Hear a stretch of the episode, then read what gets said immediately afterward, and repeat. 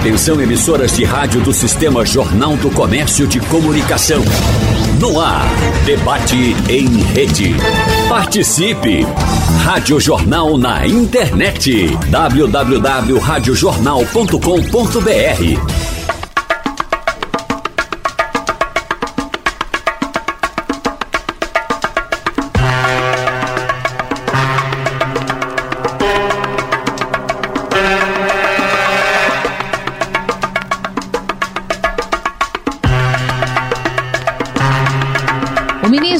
Roberto Barroso, de 65 anos, é o atual presidente do Supremo Tribunal Federal. A posse foi realizada há pouco tempo, no dia 28 de setembro, quando ele substituiu a ministra Rosa Weber nesse cargo.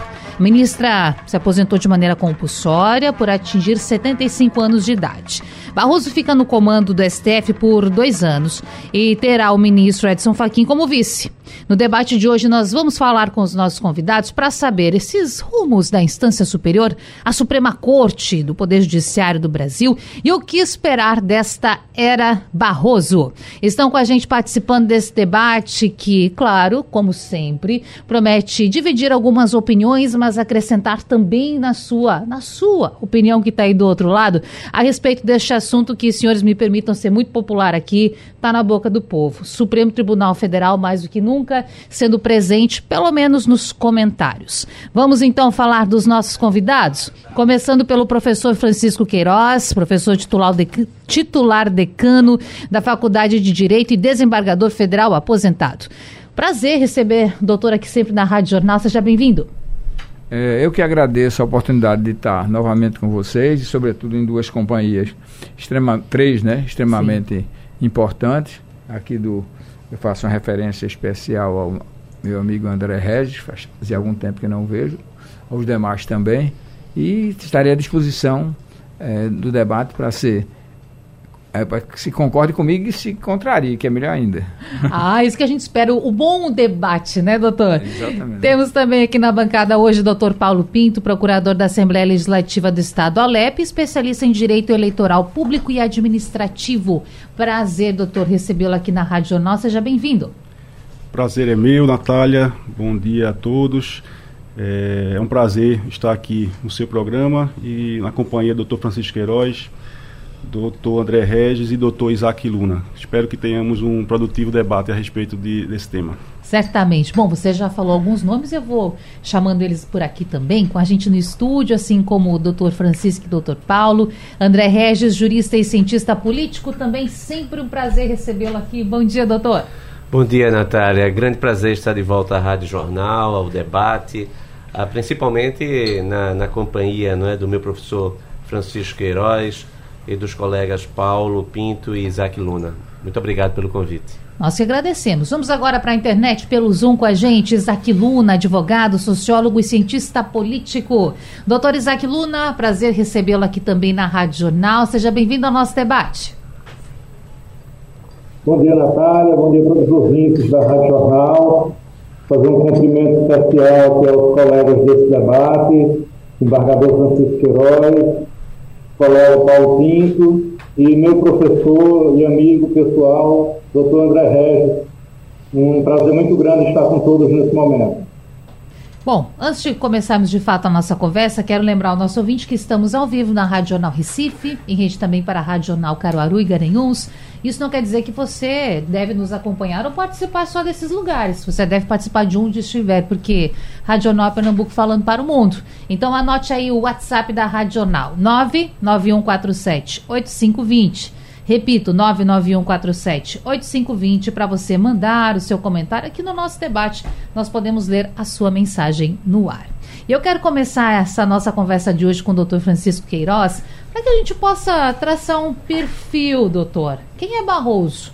Esse nome tão presente na imprensa, ele que nasceu em Vassouras, no interior do Rio de Janeiro, tem 65 anos de idade, filho de advogada, filho de um promotor de justiça, nos anos 80, pelas informações que constam, chegou a abandonar o exercício da profissão de professor porque admitiu publicamente a sua oposição ao regime militar. Bom, já falei muito, porque eu quero que o senhor fale. Quem é Barroso? Veja, Barroso é um profissional bastante qualificado, sem nenhuma depreciação a os ministros do Supremo, tecnicamente é um dos mais qualificados. É, eu sobre esse aspecto da qualificação, eu não teria nenhuma é, crítica a fazer ao Barroso. Ele chega a ser no patamar do Gilmar Mendes, tecnicamente, e de, talvez sejam os dois mais qualificados tecnicamente do Supremo Tribunal Federal. Só estou falando do tecnicamente. Agora, eu penso que Barroso, às vezes, ele sai um pouco do que deve ser um ministro do Supremo. Vou dar um exemplo. É, na, ele esteve presente no evento da Uni e fez um pronunciamento eufórico que tinham vencido o bolsonarismo. O ministro do Supremo não vence nem perde nada. Eu me lembro muito de um desembargador antigo que dizia comigo, olha, lembre-se bem que você não perde causa, você não ganha causa. É, se o tribunal reformar, problema da parte. Se o tribunal mantiver, problema, benefício para a parte. Você é um julgador.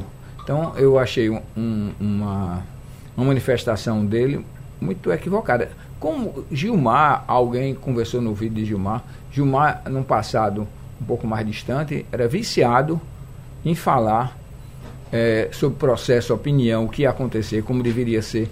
O que isso representa, inclusive, uma violação da lei orgânica da magistratura. Porque a lei orgânica da magistratura proíbe o juiz se manifestar sobre processo em andamento se fosse, qual, no caso estou falando especificamente de Gilmar, qualquer outro juiz de grau inferior fazendo o que Gilmar fazia, seria punido. Gilmar falava muito, como quase todos os ministros do Supremo falavam muito.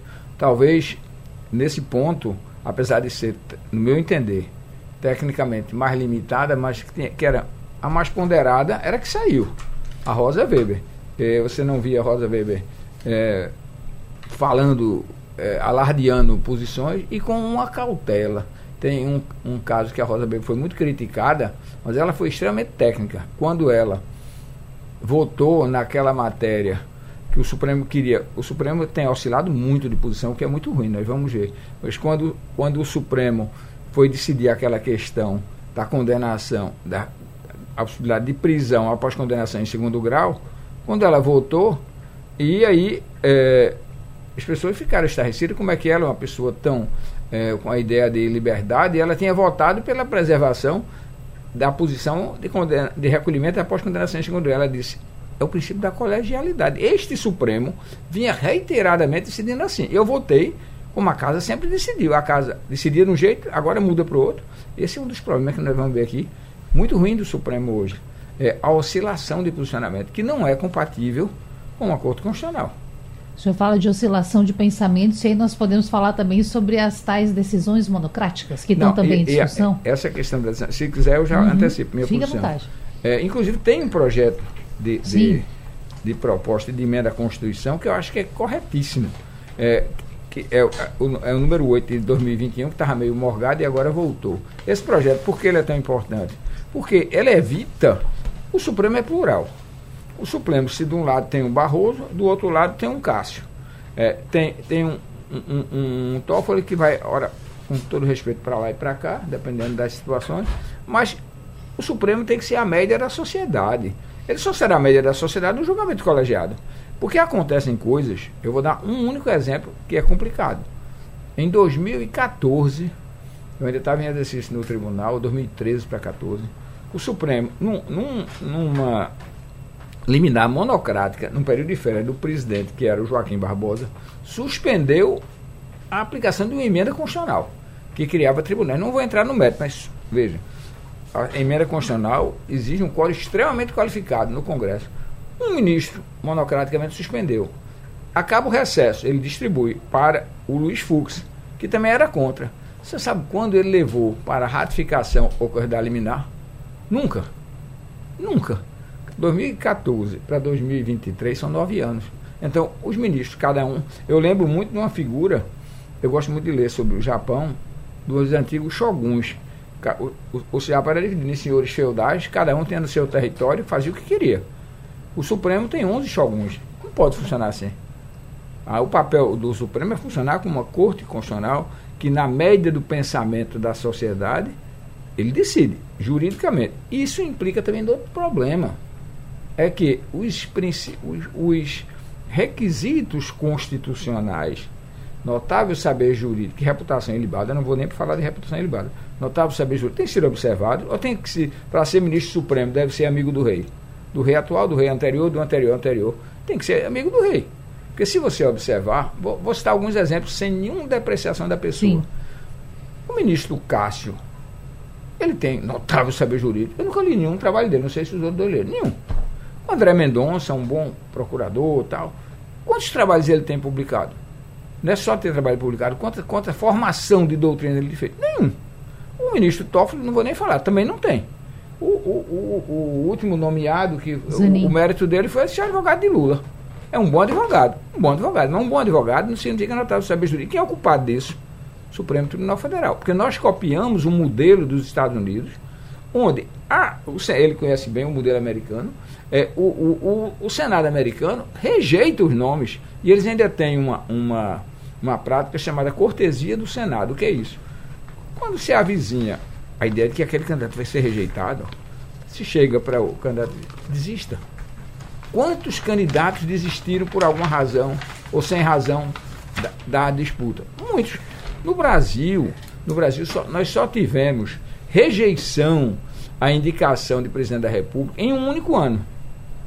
Cinco nomes. Você disse quando foi isso? Você nem imaginava sua tataravó ser nascida. Foi na época do governo Floriano. O Floriano se indispôs com o Supremo porque o Supremo não, não rejeitou por unanimidade um HC contra ele, foi, rejeitou por maioria. Aí ele indicou um médico. E naquela época, a Constituição de 91, a pessoa poderia tomar posse e se o Senado não ratificasse, saía. Aconteceu com um médico sanitarista do Rio de Janeiro, Barata Ribeiro, que é o nome até de uma rua lá em Copacabana. Foi rejeitado. Aí ele indicou um general, foi rejeitado. Um advogado foi rejeitado. Outro general foi rejeitado. Aí depois ele saiu do governo. Então, assim, é a única situação é, que, em que o Senado da República rejeitou o nome. E se você observar, nós tivemos nomes excepcionais. Morreu até agora um, uma figura que era conservador e tal, mas era uma figura preparadíssima. O, é, como é o nome dele? Professor de civil e direito romano. É, agora falhou o nome dele. Faleceu, que o filho dele é, é, é, Pertence. Não, pertence não. Era Moreira Alves. Moreira Alves. Um dos mais brilhantes. E foi indicado. Foi indicado numa época no regime militar. Mas era um cara brilhantíssimo mas nós temos tido uma carência de, de nomes brilhantes. Nós estamos numa época como, com todo respeito, as águas dos rios do Amazonas, em maré baixa. E pior do que isso, é que a Constituição ela tem o que parecia um, uma coisa excepcional, o tal do princípio. Princípio é um negócio que é, para o leigo, que diabo é princípio? Razoabilidade, proporcionalidade, são coisas que não têm a concretude de uma regra. E aí você aplica o princípio a suprir situações de omissão de regra. Mas o Supremo não tem feito isso. O Supremo tem, a partir de um princípio da razoabilidade, ele faz o que quer. Tanto é que se você for levantar, eu já fiz pesquisa disso com meus alunos do doutorado, as, as visões do Supremo sobre razoabilidade tem várias, inclusive conflitantes. É, então, essa, essa utilização excessiva de princípios, somado com a atuação individual de cada um, gera problemas seríssimos. Agora, o, o Congresso tem uma proposta que está sendo essa, essa de, de reduzir as situações de, de decisão monocrática ao mínimo possível, porque hoje, com o sistema eletrônico, não precisa. Você decide da ciência aos outros, eletronicamente ele decide. Tanto é que nesse projeto, da, essa emenda 8, tem uma coisa interessante, que o pedido de vista é coletivo. Porque se, se o fato de o processo está para mim como antigamente era de papel, eles não viam o processo. Mas como todos veem, Sim. O, a vista, a abertura de vista é coletiva e tem um, um, um, prazo maior. E tem um prazo único. Sujeito, acho que uma prorrogação. Isso é importante.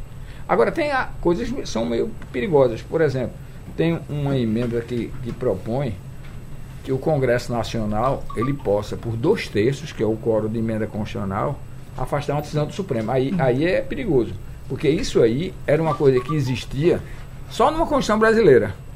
A Constituição de 37, do período da ditadura Vargas, que dizia assim, ó, era o artigo, parágrafo 90, no caso de ser declarada a inconstitucionalidade de uma lei que, a juízo do presidente da República, seja necessária ao bem-estar do povo, a promoção e a defesa do interesse nacional de alta monta, poderá o presidente da República submetê-la novamente ao exame do parlamento, se este a confirmar por dois terços, ele puxar a mesma coisa de votos em cada uma das câmaras, fica sem efeito decisão do Supremo. Aí o, o parlamentar que apresentou isso, mas não viola a competência do Supremo. É outro artigo. Claro que viola. O Supremo era a única instância soberana. Quando eu crio a possibilidade de, de um, o parlamento modificar, eu vou ter uma coisa parecida com o que tem na, na Constituição da República Popular da China.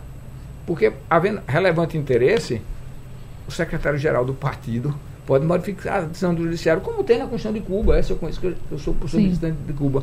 O, o, partido pode modificar a decisão do judiciário. Aqui está a soma dos partidos. O, o, centrão da vida pode modificar a decisão do judiciário. No momento, né, professor, em que o Congresso e o Supremo. Não, em situação nenhuma o Congresso devia poder fazer isso. Agora, no momento que está um atrito muito forte. Perfeito. Num momento de atrito aí, André Regis, também quero saber disso de você, porque Barroso chega à cadeira da presidência do Supremo nesse momento, depois de situações conturbadas também no nosso período político, bolsonaristas muito contrários a Barroso, relatando certa perseguição, ele que teve envolvimento também em alguns julgamentos importantes, por exemplo, para o Partido dos Trabalhadores, o caso envolvendo José Dirceu, Isso. com algumas liberações, usar esse termo bem popularizado assim. Mas e aí? Ele está, inclusive, na Europa agora tentando mostrar uma nova cara do valorizar o Supremo Tribunal Federal. Será que vai conseguir? Barroso vai conseguir isso? Bem, primeiro eu o que o professor Francisco Queiroz, é, Queiroz falou, eu, eu concordo plenamente. A, o Barroso ele chega agora à presidência com um desafio enorme. Qual o desafio? Primeiro, pesquisa da Genial Quest recente uh, detectou o seguinte, uh, Natália: 45% dos brasileiros confiam pouco no Supremo. 33% não confiam. Confiam, confiam muito apenas 16%. Se você pegar confiam pouco e confia, não confiam, você vai ter aí quase 156 milhões de brasileiros tendo um distanciamento ou um um comportamento hostil até ao Supremo, porque o Supremo passou a ter uma, uma atividade muito intensa, e é, é tanto que a gente está debatendo, debatendo aqui o, o Supremo. E eu recordo quando eu estava na faculdade de Direito, ainda como aluno, ninguém falava do Supremo. Ninguém nem sabia quem eram os ministros do Supremo. Então, o Supremo era uma corte se você pegar, e a Constituição está fazendo agora 35 anos, não é? estamos comemorando agora, 5 de outubro de 1988, 35 anos da nossa Constituição. Vamos pegar o que era o Supremo Tribunal Federal em 1988. A corte era uma corte que tinha, tinha sido fortalecida por conta da, claro, do processo de democratização, mas não tinha uma jurisprudência ainda formada, ninguém sabia quem eram os ministros, ela não havia essa provocação intensa, porque o, o, percent, o, o clube de autoridades que poderia chegar ao Supremo Tribunal Federal de forma direta, de acordo com a Constituição anterior, era apenas o Procurador-Geral da República, que era escolhido pelo presidente da República e podia ser demitido por ele a qualquer momento. Então o Supremo não era provocado. Se não era provocado, ele também não entrava em polêmicas, não decidia nada. Também não provocava? Ele ficava lá como uh, um, um, órgão que era o, a cúpula do Poder Judiciário. Hoje não é bem assim. Com a abertura que foi dada pela Constituição de 88, e na minha concepção excessiva, abertura excessiva, é facílimo chegar no Supremo Tribunal Federal não pode ser assim, porque uma corte que decide e decide é, tudo, se você ficar provocando ela todos os dias, todos os dias o risco é imenso.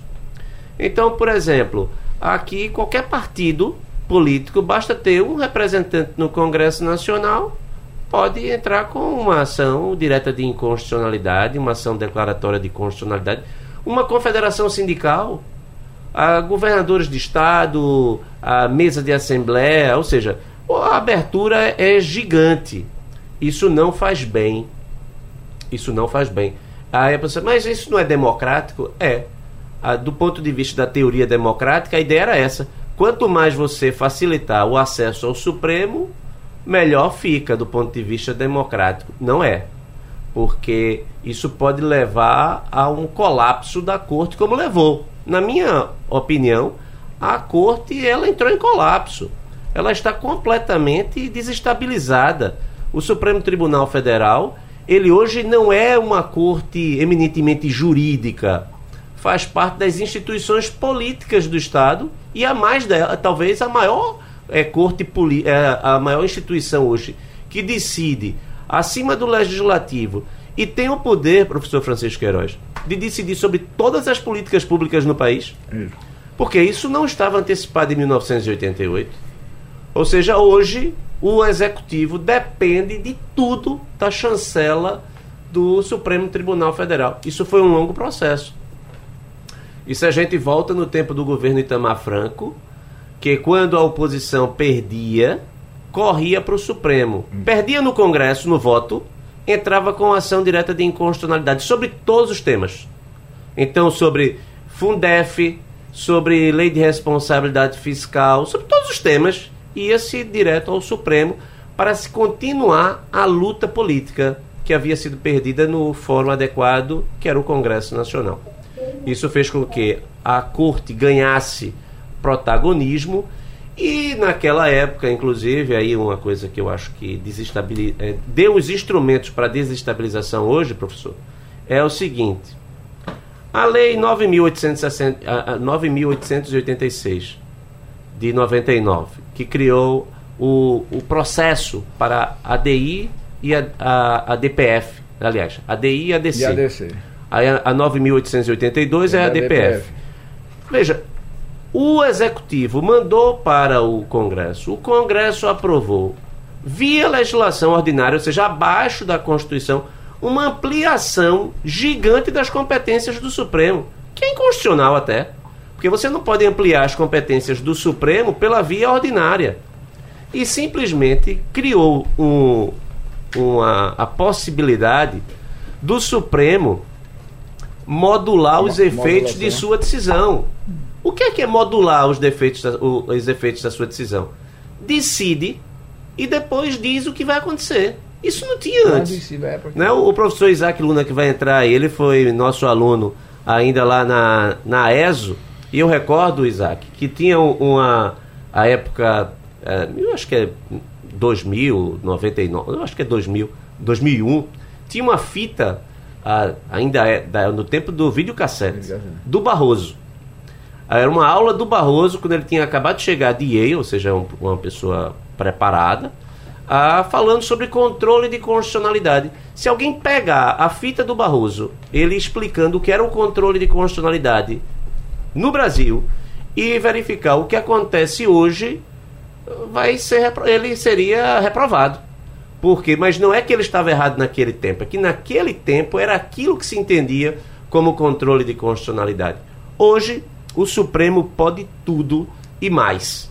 E, a, e quando a gente tem um Supremo em que os ministros falam excessivamente, como acabou de mencionar o professor Francisco Queiroz, o que é que o presidente do um ministro do Supremo Tribunal Federal vai a um congresso da Uni e diz que nós derrotamos o bolsonarismo na frente lá das bandeiras de, de, de Che Guevara? É absurdo. E agora como é que ele vai conviver com isso? Aí ele até, e aí benefício para ele, recentemente na passagem dos 35 anos da Constituição, ele disse que a partir de agora só iria fazer pronunciamentos é, lidos uh, que é mais seguro. E é certo. O ministro do Supremo Tribunal, você, você diz aí que ele está na Alemanha, né? Isso também é, é outro absurdo, essas coisas dos ministros. Não estou falando dele ir para a Alemanha. Eu estou me referindo a esses encontros que são realizados fora do Brasil para se discutir o Brasil, onde você junta ministros do Supremo, advogados, é, empresários, e aí os ministros começam a falar como acadêmicos, e eles não são acadêmicos, eles são ministros do Supremo ah, Tribunal Federal.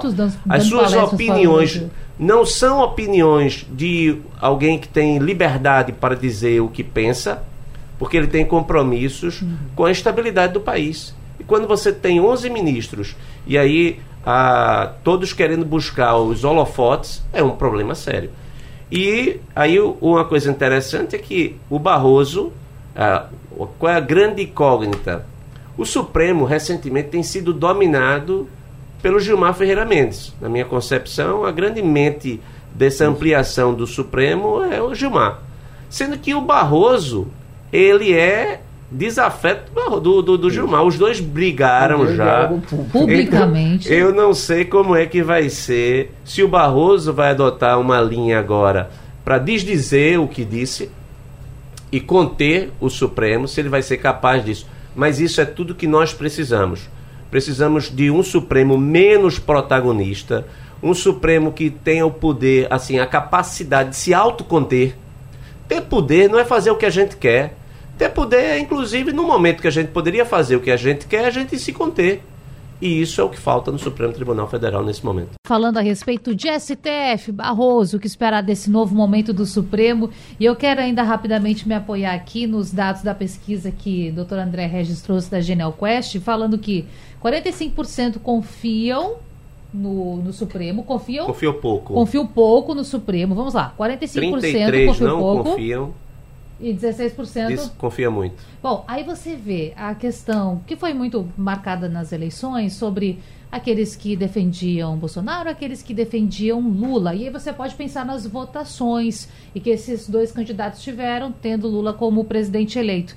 E aí você vê que a insatisfação do brasileiro de forma geral, ela não está com o Supremo, não está só no lado bolsonarista. Tem pessoas que votaram no Partido dos Trabalhadores que também estão insatisfeitas. Mas dito isso, fazendo essa consideração, doutor Paulo Pinto, quero lhe ouvir também, porque a gente está aqui numa aula, né? Aprendendo muito. Mas então, doutor, Barroso no Supremo. Mais uma só para colocar um pouquinho de pimenta na conversa. E a festa da posse, hein? A gente fala sobre os ministros não darem entrevistas, sobre isso que é preconizado. E aquele festão, hein? Para começar a era Barroso. É, Natália, é uma verdadeira aula aqui com o doutor Francisco Queiroz e doutor André Regis.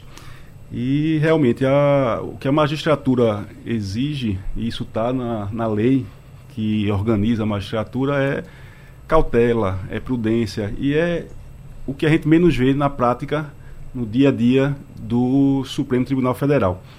É, com relação a Barroso, eu queria destacar algumas questões. É, Barroso é um ministro que é altamente progressista nas suas posições. Né?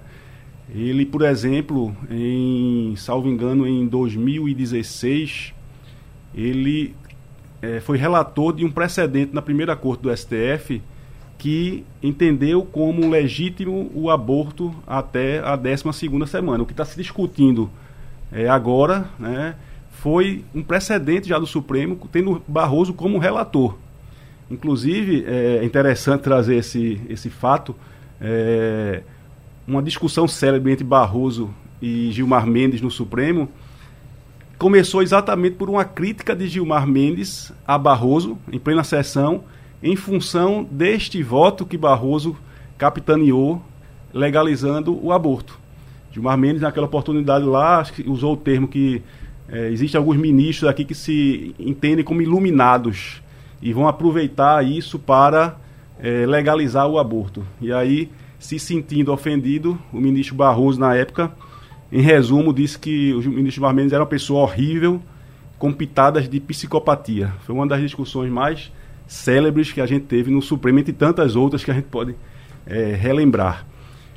Então, outro exemplo que eu trago da, do progressismo do ministro Barroso é uma discussão recente também com relação à possibilidade de prisão por condenação no tribunal do júri. É, Barroso, num recurso extraordinário contra uma decisão do STJ que entendeu, mesmo após aquela lei do pacote anticrime de 2019, que não poderia haver prisão com condena, após condenação no tribunal do júri, é, antes do trânsito em julgado, Barroso, nesse recurso extraordinário, votou por legitimar a prisão após condenação do tribunal do júri. Ou seja, ele entendeu que a soberania do júri se sobreporia ao princípio da presunção de inocência.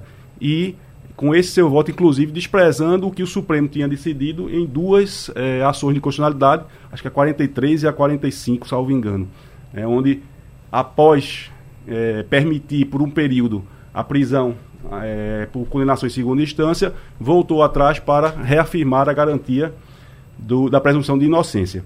Então, é, colocando essa questão, a gente vê que Barroso é um ministro que tem uma prática progressista. Agora, eu acredito, pelas declarações atuais dele após assumir a presidência, que ele vai procurar é, administrar essa presidência de forma a diminuir os conflitos que a gente tem vivenciado com o Congresso Nacional.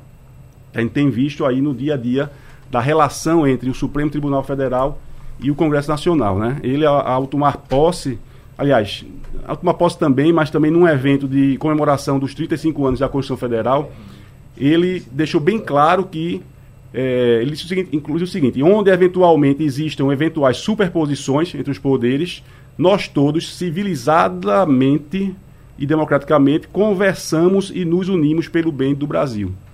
É, ele deixou bem claro que vai procurar construir uma forma de os poderes conviverem é, civilizadamente.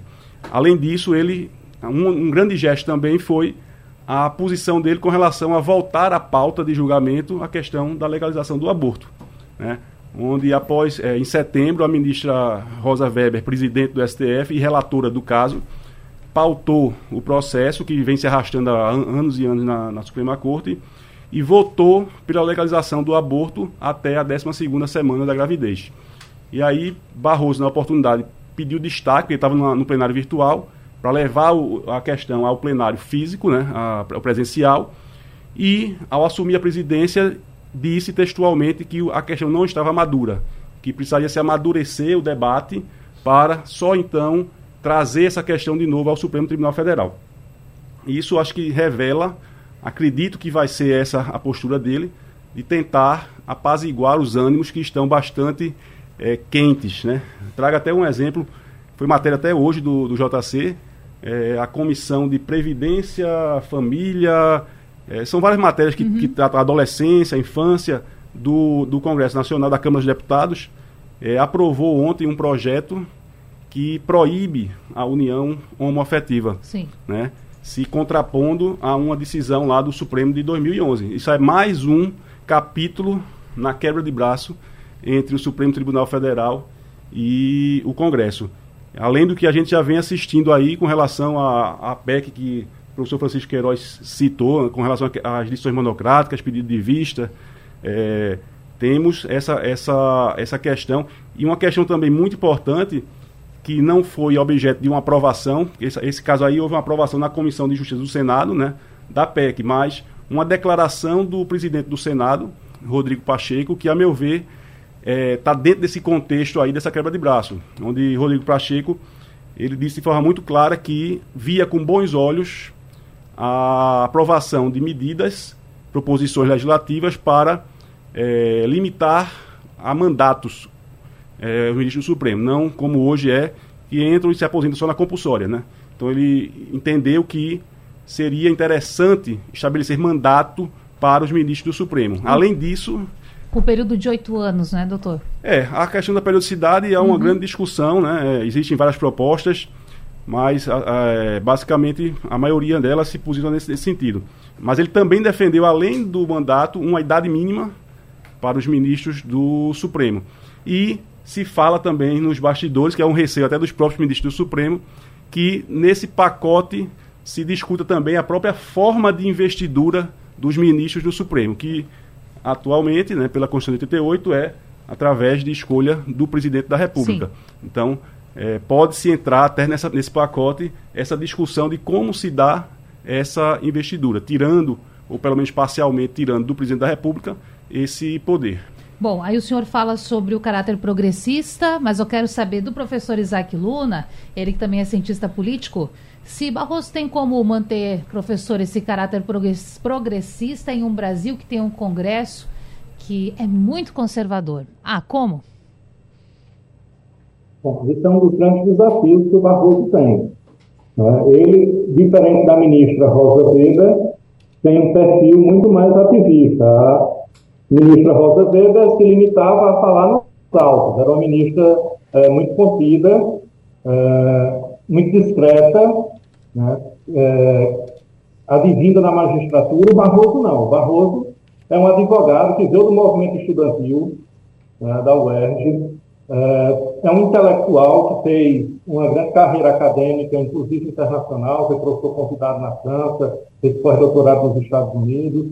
E quando voltou ao Brasil com essa capacidade intelectual, ele protagonizou, no, na segunda metade dos anos 90 e principalmente no, no início dos anos 2000, as principais, ele fez parte de algumas das principais é, pautas no STF como advogado, defendendo temas polêmicos, como o colega Paulo já, já levantou aí. Então, esse é o perfil do novo ministro. É um perfil muito diferente do perfil da, da Rosa Weber. E ele chega justamente nesse momento de tensão.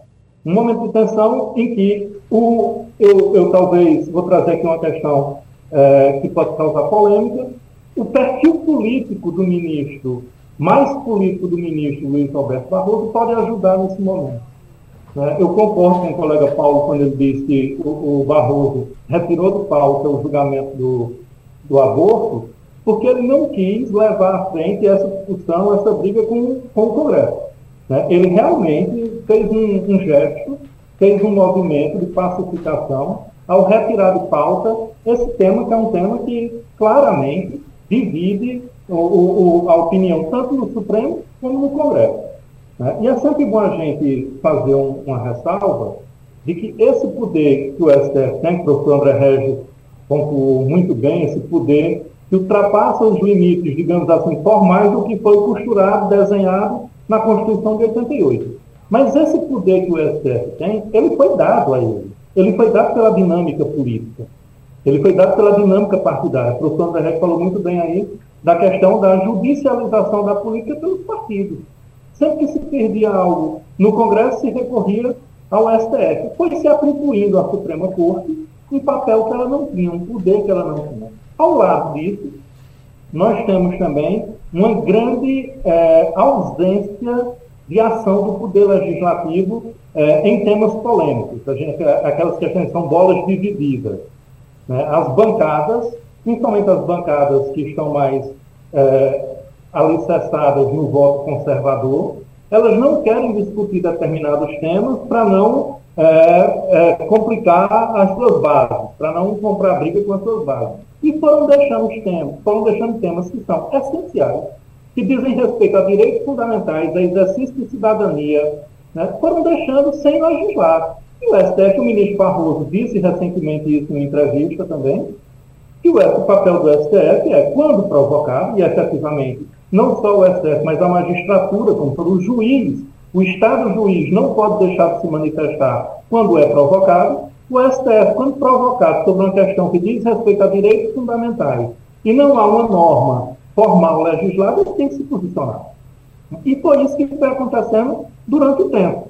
Tanto o poder que foi sendo atribuído ao STF pelos partidos políticos ao judicializar a política, com a ausência, a omissão do Poder Legislativo em tratar determinados casos, em, em legislar sobre determinados assuntos. Isso foi sendo é, judicializado, levado ao STF, foi sendo provocado acerca desses temas e, e acabou tendo esse, esse é, eixo de atribuição é, muito maior do que originalmente previsto, mas que foi levado a ele. Não foi o STF que foi buscar esses temas. Esses temas foram levados a ele. O ministro Barroso é uma figura que representa isso, que veio desse movimento. Ele, ele estava do outro lado há pouco tempo atrás. Né? No início dos anos 2000, o ministro Barroso era, era um advogado que estava atuando é, em causas importantes no STF na condição de advogado. Né? Hoje, ele assume a presidência do STF com esse perfil mais político, participa de lives, de programas de entrevista, emite opinião, para o bem ou para o mal, certo ou errado, é o perfil dele, é o perfil do ministro. E esse perfil mais político dá a ele também essa flexibilidade, esse tom mais maleável para tratar com os outros poderes, para tratar com o presidente do Senado, a quem já fez um afago, né, o Rodrigo Pacheco, para tratar com o presidente da Câmara, o, o Arthur Lira, a quem também ele já fez um afago, né, já palavras cordiais, boas intenções, elogios, para tentar amenizar esse clima. Esse é um perfil efetivamente mais político do ministro Barroso, né, que pode ajudar nesse momento. Né? Se efetivamente eh, o ministro não for traído pela vaidade né, e, e, se arvorar a entrar em temas com, com é, assuntos mais ideológicos, com opiniões mais ideológicas, ele pode dar uma grande contribuição para diminuir a temperatura é, dessa, desse conflito que existe hoje entre os poderes no Brasil. Vou chamar mais um intervalo, mas antes disso, dois minutinhos, professor André Regis. O senhor quer fazer uma parte? É isso, estava aqui já ansioso para falar. Ah, bem, como o professor Isaac Luna colocou, a, o Barroso, ele, isso pode ajudar mas o que a gente observa também é que ele às vezes se comporta em conformidade com o vento, né? O vento bate de um lado, ele vai. Ah, bate do outro, ele vai para o outro. Então isso aconteceu. Por isso, inclusive, que ele foi vaiado lá no, no Congresso da Uni, porque ele tinha sido. Ah, tinha votado pelo. Tinha votado contra a candidatura de Lula, quando Lula queria ser candidato em 2018 e ele também foi acusado de ter, ah, de certo modo, sido o articulador, veja que ele não foi articulador nenhum, mas articulador do impeachment de Dilma dentro do Supremo. E também o seu papel de extrema relevância no período da Lava Jato, né? Ele teve um papel destacado ali para garantir as decisões tomadas lá em Curitiba pelo então juiz Sérgio Moro. Então isso a gente precisa observar por onde é que ele vai agora. Mas uma outra coisa também na linha do, do Isaac Luna é que a crise de legitimidade do legislativo empurrou a sociedade a aceitar e a querer decisão judicial. Isso é um perigo. Porque a partir do momento que o judiciário começa a decidir no lugar do político, ele, no passar do tempo, vai atrair para si a antipatia que tinha o político. A simpatia Justamente, de alguns e a antipatia é, de outros. Por isso que hoje, quando você disse, olha, é, tem o, o grupo, a quantidade de brasileiros insatisfeitos com uhum. o Supremo reúne petistas e bolsonaristas. Porque ah, durante o período do mensalão, do petrolão, a esquerda brasileira criticava o, o Supremo Tribunal Federal. E agora, recentemente, com Bolsonaro, o, todos os apoiadores do, do então ex-presidente do, do, do ex-presidente passaram a criticar o Supremo. Então, a, isso, ou seja, quanto mais o Supremo se intromete onde não deveria, ou seja, no processo político, mais ele enfraquece a sua legitimidade de julgar. Com a sua participação, vários ouvintes mandando mensagem, a gente felizmente não consegue atender todo mundo, mas rapidinho só falar do Gilberto Ipsep, que ele perguntou, o Supremo, quando provocado, ele precisa responder? Professor Isaac Luna respondeu e já disse pra gente que sim. Agora, nós temos quatro minutinhos para fazer algumas considerações e dar tchau para nossa audiência. Professor Francisco quer fazer as suas, é isso, professor? Eu vou fazer bem rápido para não prejudicar o tempo dos outros. O, a primeira observação é que um dos maiores erros do Supremo hoje tem sido ele auto-ampliando sua competência com, com, com base na referência de que está se valendo do regimento do Supremo. Esse regimento tinha base, esse dispositivo, na Constituição anterior, que previa que o regimento do Supremo fixaria a competência dele. Hoje não. Então, o Supremo está fixando competências absurdas que seriam do juiz federal do primeiro grau. Não estou apreciando o conteúdo do que ele está julgando. Mas ele não é o juiz originário. O juiz, ele só é juiz originário naquilo que a Constituição estabelece. É a observação. O Supremo é importantíssimo, mas o Supremo tem que, vou usar uma expressão de Ciro Gomes, que é uma pessoa, tem que voltar para sua caixinha. Então, sob pena de acontecer o que eu disse numa, numa palestra lá no RN, de ele ser o responsável pela implosão do próprio judiciário. Eu agradeço a oportunidade de aqui estar com vocês. Um grande abraço. Professor, eu que agradeço pela oportunidade. Queria ter mais tempo para ficar aqui falando para a gente com essa aula. Mas a gente volta a se encontrar de novo, né, doutor Paulo Pinto? Obrigada pela presença também. O que, que o senhor acha? Tem que voltar para a caixinha? Tem que voltar para a caixinha, Natália. Acho que cada um tem que voltar para a sua caixinha. Tem excesso de todos os lados. É, eu vou fazer só uma observaçãozinha bem Sim. rápida aqui que passou e como é, servidor do Poder Legislativo eu acho que é interessante. É, acho que foi o doutor Francisco Queiroz que colocou a questão de muitas vezes é, o legislativo estar legislando contra o que o Supremo decidiu em alguns casos. Eu só queria ressalvar o seguinte, que muitas vezes isso é possível.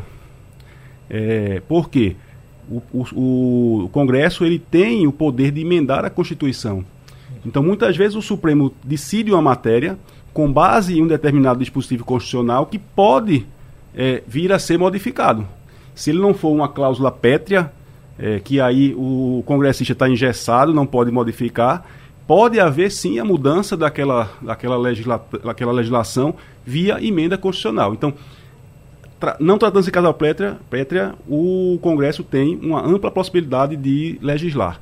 E agradecer a oportunidade de estar aqui ao lado de grandes professores, juristas, advogados como Isaac Luna. Muito obrigado, Natália. Prazer é nosso. Já que foi mencionado, doutor professor Isaac Luna, muito obrigada pela participação. Até a próxima. Eu te agradeço, Natália. Foi um prazer. Só lembrando a todos os nossos ouvintes que lá atrás, quando um grande nome da ciência política, o Barão de Montesquieu, dividiu o poder em três, ele dividiu o poder político. Todo poder é político.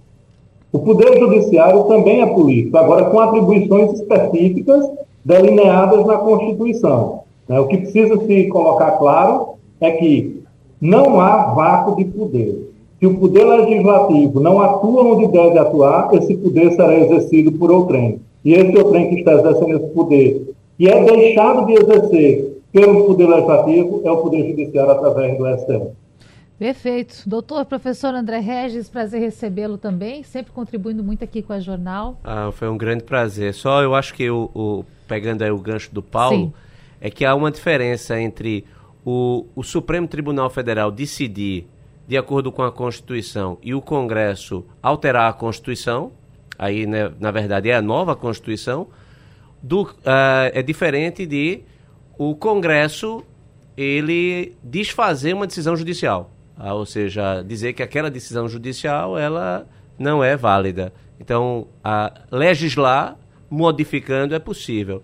Legislar criando uma nova regra constitucional é possível, porque o titular do poder, uh, uh, poder constituinte derivado é o Congresso Nacional, não é o Supremo. E, lamentavelmente, é o que está acontecendo.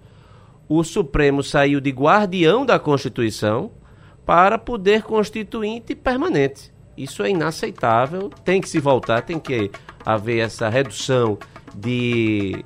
tem que praticamente acabar com essas decisões monocráticas com efeitos políticos, né? E também é importante que acabe-se com o foro privilegiado. Porque acabando o foro privilegiado, os senadores, na hora de votarem pela escolha do próximo ministro, não estarão escolhendo o seu julgador. Então, enquanto ficar o senador escolhendo quem será o seu julgador, isso não vai dar certo. Muito obrigado pelo convite. Prazer nosso. E eu quero dizer para o ouvinte que sim, você deve estar atento ao que acontece em todas as nossas instâncias, entre elas o Supremo. Ficou interessado que ouvir esse debate de novo? Pegou pela metade? Quer ouvir todo, completo? Vá lá no site da Jornal, na aba de podcasts e durante a madrugada tem reprise. Até amanhã. Sugestão ou comentário sobre o programa que você acaba de ouvir, envie para o nosso WhatsApp 99147 8520.